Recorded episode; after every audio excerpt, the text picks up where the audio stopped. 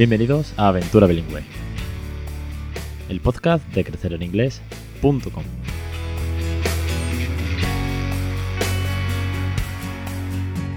Capítulo 139, 14 de febrero de 2019. Muy buena, bienvenidos a Aventura Bilingüe, el podcast sobre bilingüismo, el podcast en el que damos rutinas, consejos, tips, mi propia experiencia con mi hijo, el de otras muchas familias, docentes, catedráticos, científicos, en torno al bilingüismo en casa, en torno al método NADICA, que es bueno, la, la naturalidad, la diversión y el cariño en una segunda lengua que consigamos al final que nuestros hijos sean bilingües.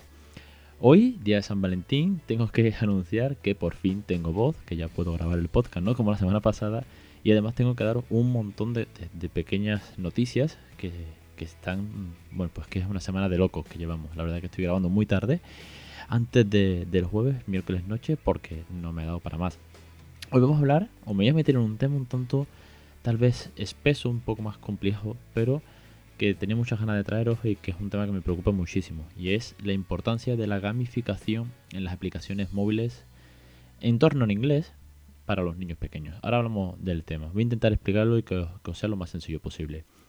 Antes tengo que hablar de muchas cosas. A ver, por un lado, un millón de gracias a todas las personas oyentes que me habéis nominado para los premios Madresfera en la categoría de podcast por tercer año consecutivo. Os voy a dejar el enlace porque tenéis hasta el viernes 22 para votar a Crecer en Inglés, bueno, mejor dicho, a Aventura Bilingüe, como el mejor podcast. Bueno, la idea es llegar a la final. Luego es el jurado el que decide cuál será el mejor blog, el mejor eh, podcast, el mejor V-blog. Así que muchísimas gracias por, por apoyar esta loca aventura también con vuestros votos. Luego, que el viernes 22, el último día que se puede votar, tenemos el Cuentacuento en Sevilla, en Asistencia Integral de Pediatría, el centro pediátrico donde colaboro, donde paso consultas privadas para asesoramiento y planificación bilingüe a las familias. Tenéis también toda la información directamente en caselingles.com. Desde ahí tenéis un enlace para comprar las entradas. Los peques gratis, los adultos sin cubritos. Y vamos a echar un rato muy bueno con canciones, eh, cuentacuentos que voy a hacer yo. Y además voy a intentar que todo el tiempo sea en un ambiente 100% bilingüe como hacemos en casa. ¿Qué más? Que estamos con el curso de Phonic, que sé que está gustando muchísimo y que la, eh, entrevista de la semana pasada, aunque yo no tenía voz para hacer la intro, pero sí tenía la, entrevista grabada, ha tenido una repercusión brutal. Sí, me han llegado, hacía tiempo que no llegaban tantísimos comentarios, tanto por redes como por email, casi que también en persona de algunos eh, amigos cercanos que escuchan el podcast, felicitándome y felicitando sobre todo a Isabel por el estudio que ha hecho sobre las familias no nativas criando bilingües. Es que claro, nos toca tan de cerca que la verdad que es que ha sido una gozada tener esa entrevista. Isabel, una vez más, eh, muchísimas gracias. Y Alberto por eh, contarnos vuestro caso. Y creo que no se me queda nada más en el tintero. Tenemos los cursos de FONI, tenemos el cuento cuento la semana que viene, las, tenemos las consultas en asistencia integral de pediatría en Sevilla, tenemos la nominación para los premios de Madrefera al mejor podcast. Madre mía, qué de cosas. Bueno. Después de todo esto y de recuperar la voz, vamos con el tema, vamos a hablar sobre, sobre gamificación y sobre apps. Antes de nada, voy a intentar explicaros, para aquellos que no sepan qué es la gamificación, gamification, viene esta palabra eh, anglosajona, la, eh, os cito literalmente cuál es su definición. Se dice que la gamificación es una técnica de aprendizaje que traslada la mecánica de los juegos de mesas tradicionales al ámbito educativo profesional con el fin de conseguir mejores resultados, ya sea para absorber mejor algunos conocimientos, mejorar alguna habilidad o bien recompensar acciones concretas entre otros, ocho, otros muchos objetivos. Básicamente es conseguir que una app principalmente o una metodología de trabajo incluso esté eh, en forma de juego, por así decirlo, y sea mucho más atractiva. Por ejemplo, os pongo ejemplos, ejemplos, mm, algunos que os va a sonar bueno, pues facilísimo. Por ejemplo, LinkedIn. LinkedIn es una red social. LinkedIn cuando te registras y vas rellenando tu perfil, tiene una barra de progreso hasta que llega al 100% y te da la enhorabuena. Bueno, esa barra de progreso es una forma de gamificar que tú rellenes todo el perfil. Luego eh, conoceréis seguramente la aplicación de, de Class Dojo, sobre todo los que sois docentes. Una aplicación que se estudia en gamificación, digo que se estudia porque yo tengo dos certificaciones hechas hace muchos años. Hace unos cuantos de años pues intenté montar una, una startup en torno a la gamificación, de ahí que sepa del tema, también de ponencias, eso, eso es otra, otra película. Eh, todos conoceréis eh, Class que es una aplicación para docentes para medir los resultados de la clase. Los niños son monstruitos dentro de esta app, tienen su icono y dentro pues puedes puntuar, hay unos rankings, hay un, eh, bueno pues esto como, el de LinkedIn, una barra de progreso, hay badges que son estas recompensas que hace que sea más divertido. De hecho, hablando de recompensas, todo el mundo conocerá Duolingo, la aplicación del buito verde para aprender inglés. Esa es de las más famosas también que están gamificadas. ¿Por qué? porque cada vez que pasas un nivel como si fuese un videojuego, vas consiguiendo puntos. Vale. Aquí viene todo esto. Esto viene a que hay aplicaciones eh, para aprender vocabulario o para que los niños aprendan en inglés que no están bien gamificadas.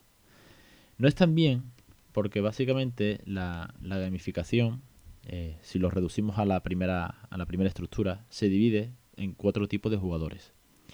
Por un lado están los killers, los archivers, socialities y explorers. ¿Qué son? Los killers son esos que van a pasarse. Eh, imagínate el, el, Mario Bros. de toda la vida.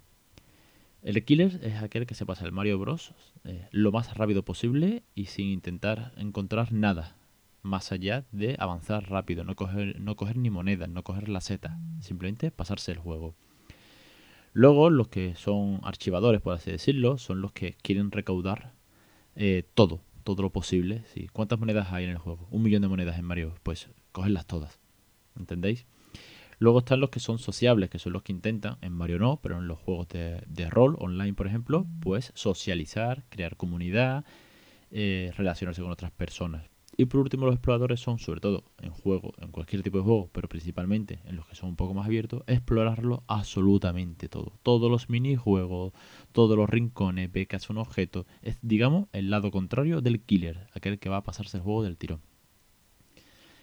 En función a estos cuatro tipos de, usuarios, este tipo, cuatro tipos de jugadores que se dan gamificación, según la teoría de juegos, la mayoría de las aplicaciones eh, para niños en inglés suelen estar enfocadas al tipo killers. ¿Por qué? Porque lo único que hacen es que si tú aciertas eh, un vocabulario, esa típica aplicación que muchos más habéis visto, que es señalar el color rojo, ¿vale? What is, uh, o what is the red? Entonces te viene, yo qué sé, un triángulo, un cuadrado y un rombo, y uno es rojo, y el niño le da, y acierta. Pasa a la siguiente. Entonces mm, acierta otra vez, y pasa la siguiente. Si no acierta, pues mm, al final terminará acertando. Quiero decir, no puedes ni socializar, no puedes completar más logros más allá de acertar o no, y por supuesto no puedes explorar otros rincones porque es que la pantalla te limita a ese tipo de opciones. Entonces está enfocado solo a un tipo, que es el killer. Que no es que sea malo, es un tipo de jugador, pero obviamente no le saca todo el provecho que le puede sacar los otros tres que os he comentado antes. Esto además de ser muy monótono, porque son, sistemas de juego muy monótonos, de aprender el vocabulario, de señalar la palabra correcta, es casi que lo que hacíamos nosotros en los exámenes, esto de cuando estudiamos en la, en la GB, salvo que claro, que es una app que es mucho más divertida, tiene mucho más colores, pero es eso, señalar la palabra correcta. O pon la palabra que falta.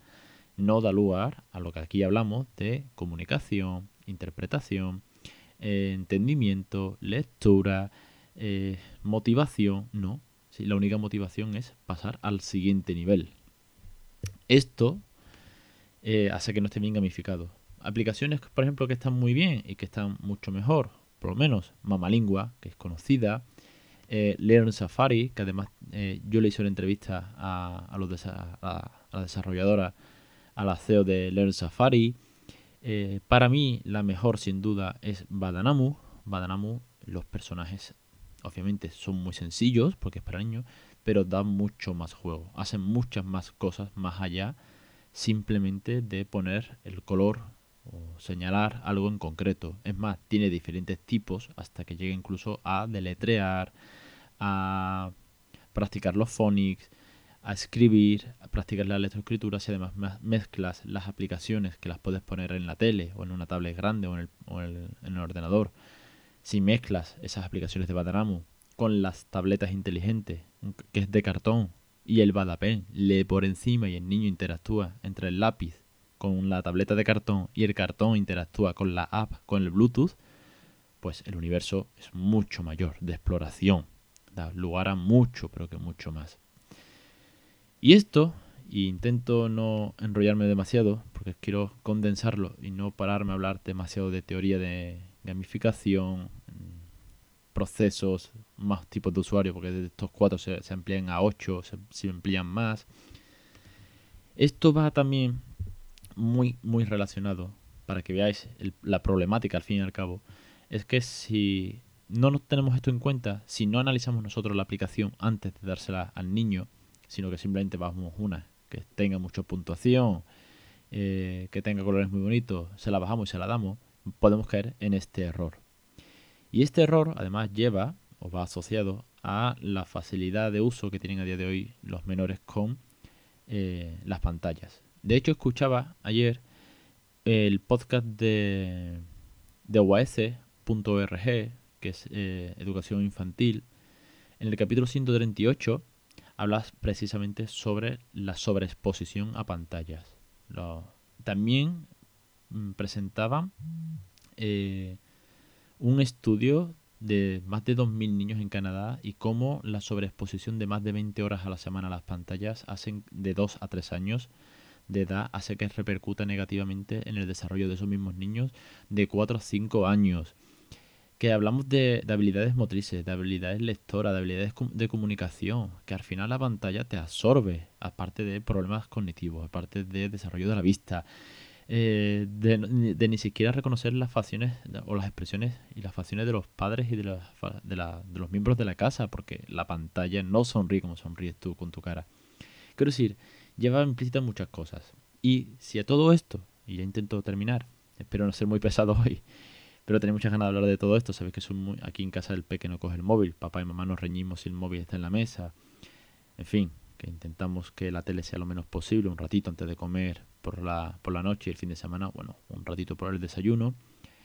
¿Qué pasa? Que cuando tienes una aplicación hecha para killers, el killers, una de las cosas que da y que dan las redes sociales, es dopamina. Dopamina es una hormona que genera el cerebro que da felicidad. Lo que pasa es que es instantánea. Instantánea en cuanto en que llega y se va. Y produce adicción.